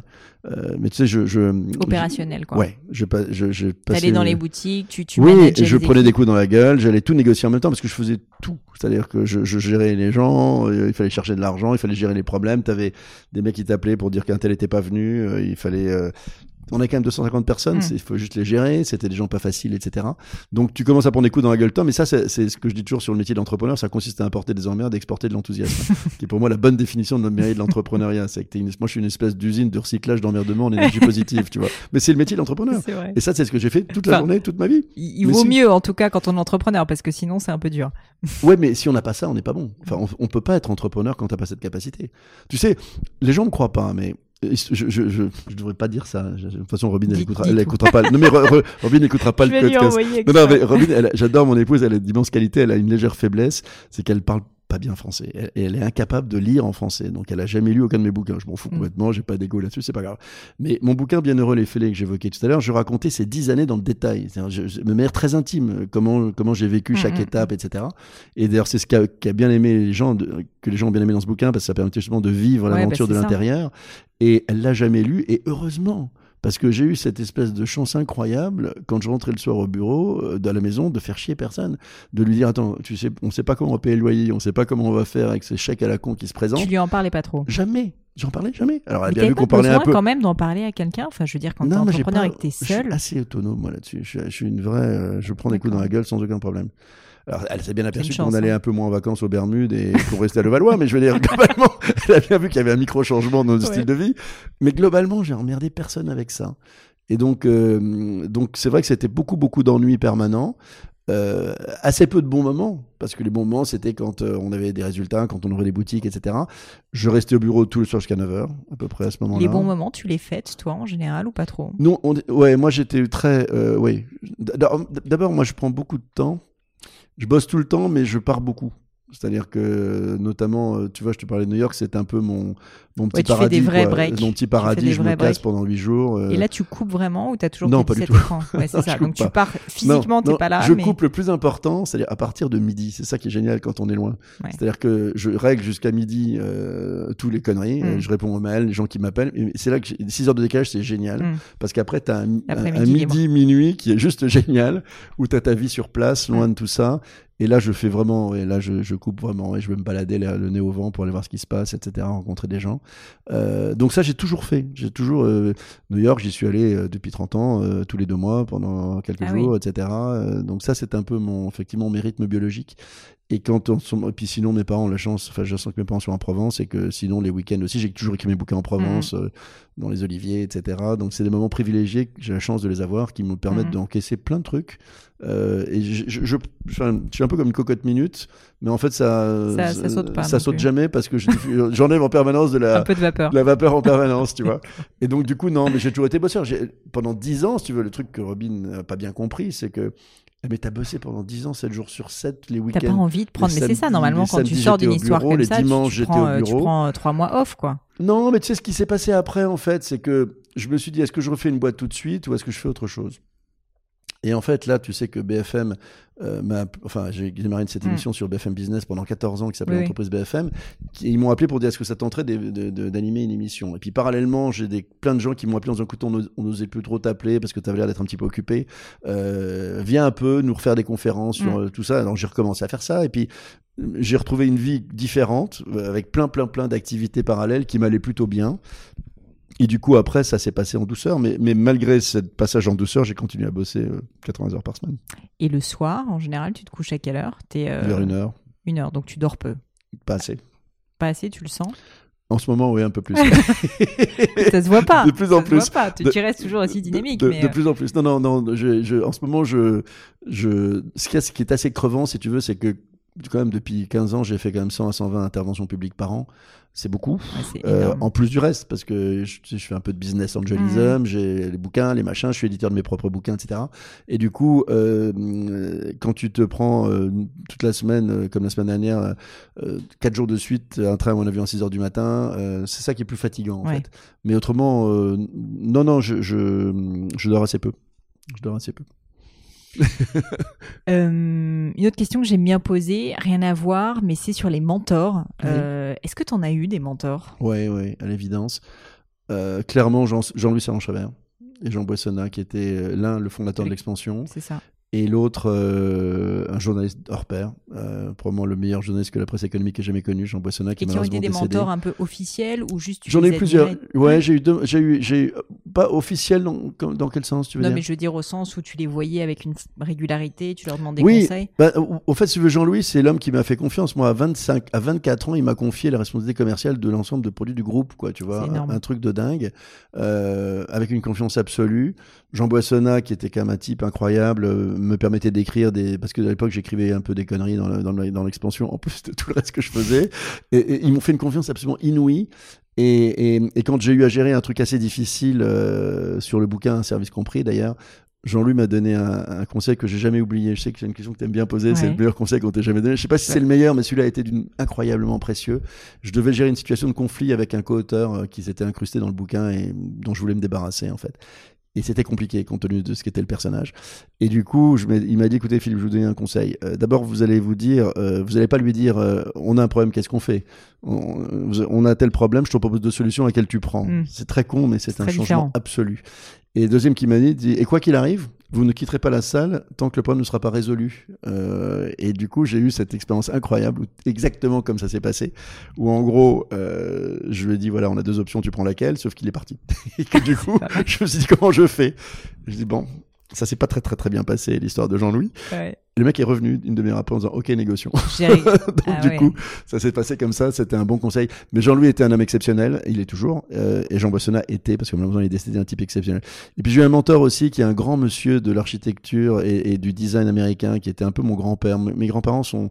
Mon grand-père était en fait euh, un type que j'aurais adoré connaître, parce qu'il était euh, le premier, un des tout premiers pilotes de l'histoire de l'aviation en 1914. Il a son brevet de pilote 562, je crois. Incroyable. C'est un un des pionniers de l'aviation. Il a été descendu pendant la guerre dans un petit coucou en bois par les Allemands. Heureusement, il n'est pas mort. Mais il a perdu l'usage de sa jambe. Et après, il a, il a créé toutes les lignes aériennes. Euh, il a été le patron d'Air France en Afrique du Nord dans les années 30. C'est-à-dire qu'il a Ah créé ouais. en fait Air France en Afrique du Nord. C'est un monsieur d'exception. Et malheureusement, je l'ai connu comme un vieux grand-père, euh, Mm. que, mais je n'ai pas profité de ça. Et euh, j'avais euh, un grand-père un peu américain, qui n'est pas un grand-père, mais un, un type exceptionnel, qui était un des plus grands designers américains, qui adorait l'architecture, qui m'a absolument donné la, la passion de fibre, l'architecture, ouais. Et que je voyais avec un bonheur un monsieur très élégant avec son nœud Mm, papillon mm, mm. au Club 21 à New York où il m'emmenait, etc. Et c'était un type d'exception. Et ça, c'était un, un- un grand, un, grand, un grand moment de ma vie d'avoir euh, connu ce monsieur. Est-ce que toi, à ton tour, je sais que tu es business angel, mais est-ce que tu es mentor ou est-ce que tu accompagnes des, des jeunes? Tu es Alors, tellement je- je- passionné par Je le suis monde pas mentor de officiel, mais, mais d'abord j'en accompagne plein. Et puis il y en a plein, tu sais, que la, la- à la fois l'émission 14 années d'émission sur BFM Business, C'est incroyable ce que tu as fait, euh, ces rencontres avec tous ces entrepreneurs euh, font que je reçois tout le temps des gens qui me disent est-ce que un avis, un conseil, un machin? Et tu sais, bizarrement aussi, je on revient sur le bouquin et je te souhaite d'en écrire parce que c'est une superbe expérience et je suis sûr que tu en auras un talent immense. Euh, tu n'imagines pas le nombre de boîtes que Bienheureux les Fêlés a permis de créer. C'est hallucinant. Le nombre de témoignages que j'ai reçus de gens qui disent j'ai lu votre bouquin. C'est celui-là spécifiquement Ouais. qui a le plus permis de créer des boîtes. Ah oui, oui, Parce oui. que ça a donné. Parce euh, qu'on racontait une vraie vie d'une- ouais. de que des emmerdements oui, puis tu surmontés l'as avec écrit bonheur. Enfin, juste après, donc t'étais- Je l'ai très écrit, à- alors je l'ai écrit un an avant de me faire virer. Ouais. Donc à l'époque, c'était c'était pas prévu, c'était pas prévu que la fin ne soit pas ne soit pas celle que que, que je souhaitais. Et en fait, euh, celui-là, la, la, la, la densité de l'expérience et la, la- je crois la sincérité Mm. euh, de l'histoire vécue de l'intérieur a permis à des gens, mais je- là je peux t'en citer 150 de gens qui disent c'est ce bouquin-là. Je sais pas si tu connais par exemple Chanty. euh, Bah, bien sûr, Chanty elle est, elle Biscuit. est passée dans le Euh, podcast. Chanty, elle, euh, elle, c'est, moi je, je l'ai découverte un peu par hasard. M'a dit, drôle. quand je l'ai appelée, elle m'a dit Ah, tu, tu es mon idole, le bouquin m'a donné envie d'entreprendre, etc. Euh, incroyable. Et, et ça, tu peux pas le savoir. C'est ça qui est très très sympa. Et c'est arrivé euh, 100 fois, hein, ce genre de truc. Le, le, je suis pas du tout l'idole de personne, mais c'est complètement idiot de dire ça. Mais le, le Non, non, bouquin a beaucoup ça- beaucoup ça marqué les lien, gens qui disaient bah, Il m'a donné envie d'y aller, ce mec. Enfin, pas, pas Et le mec, pourtant, tu mais- racontais pas que des mais oui, histoires mais c'est ça qui est ça qui est génial. Et, et c'est ceci une des raisons pour lesquelles je pense qu'il faut. Alors bien sûr, il faut parler des succès, mais je pense que de savoir analyser ce qui marche pas, c'est Mhm. absolument génial. C'est sûr. Et Bah, d'assumer ça, c'est. Donc les mentors, oui, non, euh, moi c'est des, des grands monsieur comme ça, euh, ouais, qui sont des gens bien. Et puis si, si, pardonne-moi, je devrais pas l'oublier. Euh, il se trouve que j'ai un oncle euh, suisse, un horloger suisse qui s'appelle Raymond Veil, qui est malheureusement décédé aussi. On lui doit, enfin, s'il y a aujourd'hui euh, 250 magasins euh, Columbus, c'est grâce à lui, parce que il nous a, m'a énormément aidé au moment. Où... C'est lui qui a sauvé la boîte en fait. Il y a deux choses qui ont sauvé la boîte. Il y a lui financièrement, et puis il y a le procès que m'a fait Monsieur Schultz Starbucks. fait un procès Schultz, Oui, t'as fait un je- oui, procès il m'a fait un très joli procès. Mais à quel, euh, sur quel parce qu'on euh, avait déposé une marque qui s'appelle Frappuccino euh, ah au oui, tout, début. aussi Au tout début de l'aventure, et il se trouve qu'il était en test sur Frappuccino en Californie, ce que j'ignorais. Sauf qu'il m'accusait d'avoir volé la marque. Il m'a fait un Alors procès. que c'était euh, C'était absolument vraiment, voilà, c'était vraiment, c'était vraiment, ouais, ouais, parce que tu cappuccino frappé quand on avait Oui, créé, oui. on avait déposé plein de marques, on avait posé euh, percolaté, plein de marques, etc. Et il m'a fait un procès en disant que je l'avais volé parce qu'on commençait non pas à l'énerver, mais il voyait bien qu'il se passait un peu un Mhm. truc, etc. Ça a été une année hallucinante de combat, etc. Il a, il l'a perdu parce qu'il a payé très cher cette connerie. Et en fait, il, au moment où la boîte allait très très mal, il nous a fait un très gros chèque qui a permis à la boîte de survivre. Donc en voulant nous tuer, il nous a aidés en fait, comme quoi tu vois. très très drôle. Tu l'as déjà rencontré ou pas? Bien sûr, je l'ai vu là-bas, je l'ai vu sur place, parce qu'en fait, je te raconte l'anecdote. Alors si on a encore deux secondes. bah, On a tout le temps. Euh, le, il m'avait, alors ce qui s'est passé, je te raconte tout. Euh, je te donnerai pas le chiffre parce que ça c'était confidentiel, Ouais. mais je te raconte tout. Il- je reçois un coup de fil un jour euh, d'un jeune anglais, américain, qui était à Londres, qui dit voilà, I work for Starbucks UK, etc. Donc j'aimerais vous rencontrer parce que Mhm. vous démarrez. On avait, on avait, c'était en 97 ou 98, 98, je crois. Ça a duré un an, 98. Et j'aimerais vous rencontrer. Je suis stagiaire euh, chez Starbucks à Londres. Avec plaisir, j'étais vachement flatté comme un con, tu vois. Je le reçois. Il passe deux jours ensemble. Je, on visite les magasins. Mhm. Je lui montre les comptes. Comme, un, comme un crétin absolu. Et je lui explique ce qu'on fait. Et puis, euh, à bout de deux jours, il parle. et, It was very nice meeting you, etc. Et il me dit, euh, by the way, we sue you. On vous fait un procès. Il part avec comme ça, il s'en va. Deux jours après, je reçois du papier bleu, etc., qui me dit on vous fait un procès pour euh, contrefaçon, vol de marque, etc. Et euh, on s'est dit putain merde, comment on va gérer ce truc-là? Pourtant. Mais surtout, t'as a- pas d'argent, t'as d'autres chats à puis, fouetter. puis surtout payer des avocats, ça m'a coûté une fortune, un avocat, ouais. etc. Et, et du coup, ça dure quelques temps, etc. Et, euh, et puis je me bats, et puis on se dit, bah, écoute, on va pas voler, on prend un avocat, on fait des réunions, ça coûte chaque fois la peau des fesses. Je dis merde, donc combien ça va me coûter à l'heure chaque fois qu'on la voit, etc. L'horreur. Et on fait des allers-retours, etc. Et puis à un moment, ils voyaient qu'on résistait, ils pensaient qu'on allait craquer tout de suite. C'est vrai qu'on était encore en, en- Bah, J'avoue que mauvaise posture. je, je sais pas si à ta place j'aurais continué parce que tu te dis quand même quand t'as plus beaucoup de cash, est-ce que ça vaut le coup, tu vois, de s'attacher Ben, à. C'est-à-dire que comme on avait quand même notre bonne foi pour nous, ça vaut la peine. oui. Si tu veux, à ce moment, Mm. tu te dis, je vais pas me faire avoir sur un truc euh, comme ça. Et alors, du coup, je commence à dire, à un moment, euh, ils étaient tellement insistants, ils disaient, écoutez, bon, euh, ils voyaient qu'on insiste, qu'on était réticents et qu'on allait se battre. Et moi, pourquoi, éventuellement, pourrez-vous la racheter? Et je lui dis non, il est hors de question, etc. Et puis, il se passe un truc, en septembre-octobre de la même année 98, où en gros, à l'époque, je te rappelle que euh, Internet, il y avait moins d'infos qu'aujourd'hui accessibles à tout le monde. Et moi, j'avais beaucoup d'infos sur eux. Eux n'avaient aucune info sur moi, globalement. Et je me renseigne un petit peu sur euh, la marque et je m'aperçois en fait qu'il y a des, des analystes qui suivent la valeur de Starbucks SBUX sur le, sur le, sur, sur le Nasdaq. Et comme ils commençaient à m'emmerder sérieusement, parce que ce qu'ils avaient fait, c'est qu'ils m'avaient Je sais pas comment ils ont eu cette information. Ils avaient des informations personnelles sur moi aux États-Unis. Ils avaient essayé de dire, de démontrer que je ne pouvais pas ignorer étant donné que j'avais un appart à New York dans telle rue. C'était donc des infos très personnelles, ce qui m'a profondément énervé, mm. qu'ils observent ma vie personnelle américaine. euh, et je m'étais, c'était en octobre 98. Et parce que j'étais énervé et que la proposition qu'ils nous faisaient de rachat de la marque était insignifiante, je leur avais dit pas de souci et je, leur, je les ai informés que le 1er novembre ou le 2 novembre, je serai à New York et je faisais une conférence de presse auprès des huit analystes américains qui surveillaient la valeur américaine sur le Nasdaq et j'allais leur annoncer qu'ils ne possédaient pas la marque pour toute l'Europe parce que c'était une marque européenne avec un et il faut savoir que Frappuccino était distribué par Pepsi à l'époque et donc euh, l'impact sur la valeur de Starbucks de ne pas avoir la capacité à distribuer Frappuccino en boisson était un peu emmerdant. Et là ils m'ont dit mais Philly, please relax, take it let's easy, talk. let's talk. Et alors là le truc le plus drôle, enfin, le, le truc le plus jouissif, on était à l'époque avec le numéro 2 en contact avec, c'était le patron de l'international. Il s'appelait Howard aussi, c'était deux Howard. Et je lui dis, il me dit, euh, let's see each other. Vous voulez pas venir à, à, à, Seattle? Je dis, je veux bien. Mais moi, je veux bien, mais uniquement si je rencontre Schultz, parce que je vois pas les sous-fifres. Le mec hmm. était numéro 2, tu vois. Je, je refusais de le voir. Bah, c'est bien, tu planches le décor. Je suis président, donc je vois le président. Je travaille pas avec les sous-fifres. Vous êtes numéro 2, patron de l'international, très bien pour vous. Il me dit, pas de problème, euh, on se verra ensemble, avec Howard, etc. Et je vais à New York, à, à Seattle. en, en, novembre, comme fait prévu. Et alors j'arrive un peu pétochard, tu vois, à mm. l'arrivée quand même de ce grand immeuble Starbucks à Seattle qui était déjà un monstre, ça, tu t'as fait genre, mais en fait, voilà, je me... complètement terrorisé à l'intérieur. Et je dis bonjour, I'm here to see Howard, l'autre, le numéro 2. Et euh, la standardiste à l'accueil me dit Monsieur Schultz va vous recevoir. Je, je comprends pas, c'était pas Schultz, c'était Béa. Enfin bon, je comprenais pas bien. Et il me mène dans le bureau de Schultz.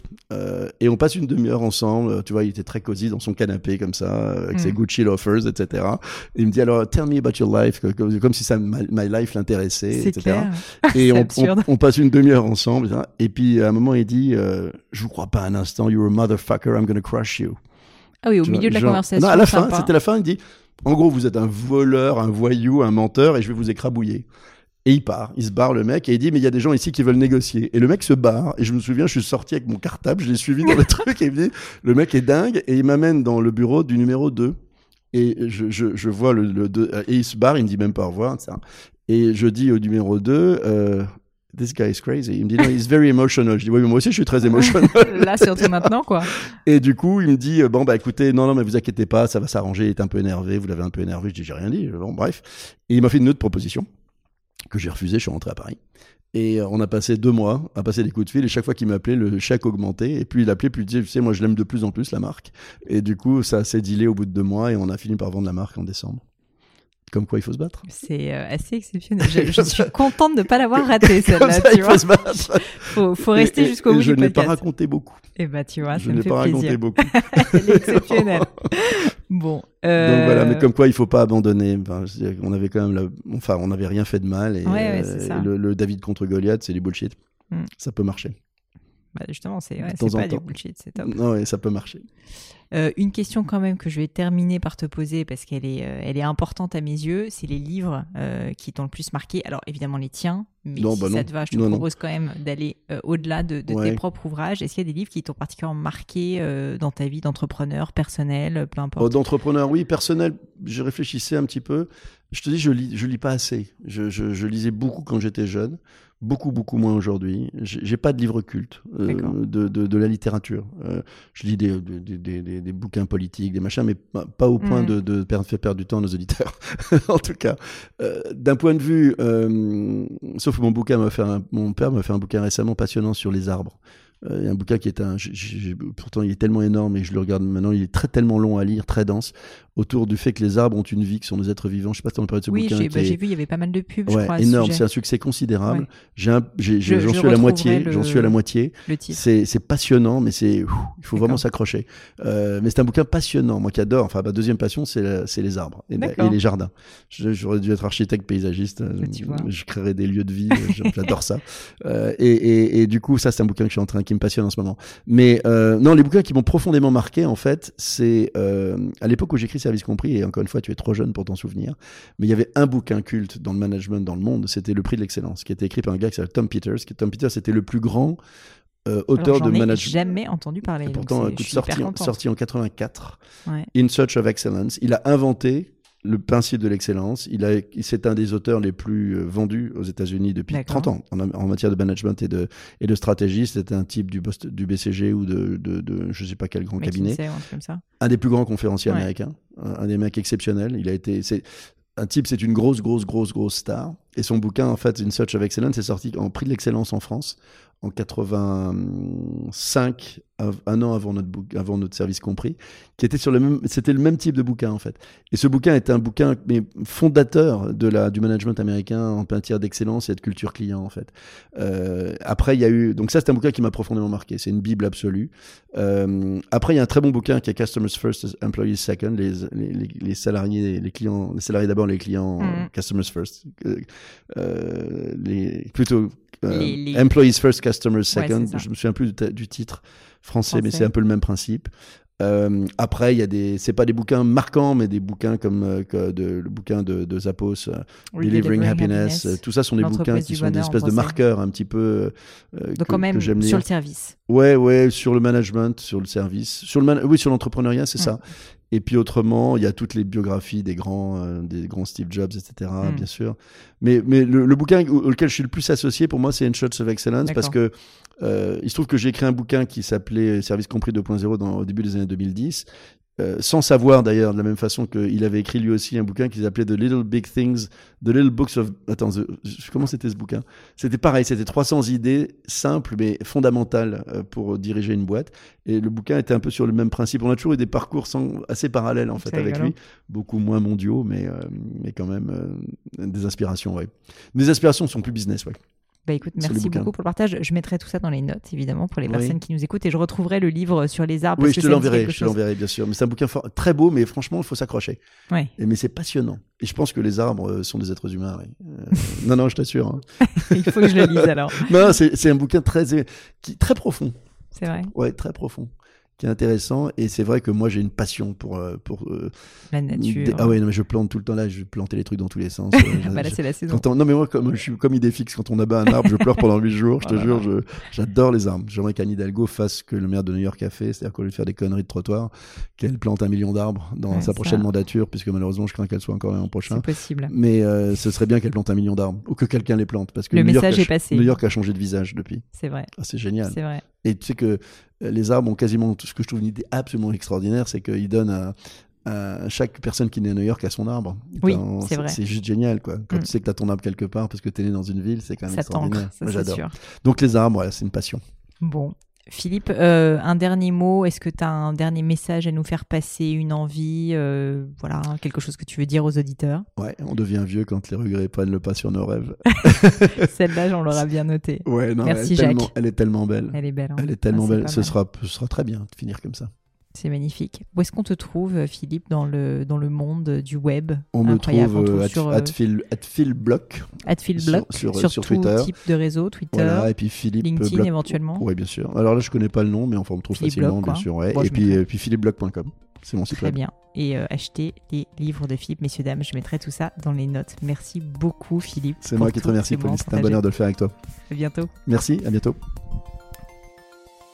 Hello à nouveau. Et quelques dernières petites choses avant de vous quitter. Comme d'habitude, si vous cherchez les notes de l'épisode avec toutes les références, que ce soit les outils, les livres cités, c'est simple, allez directement sur le descriptif du podcast sur l'appli de votre choix.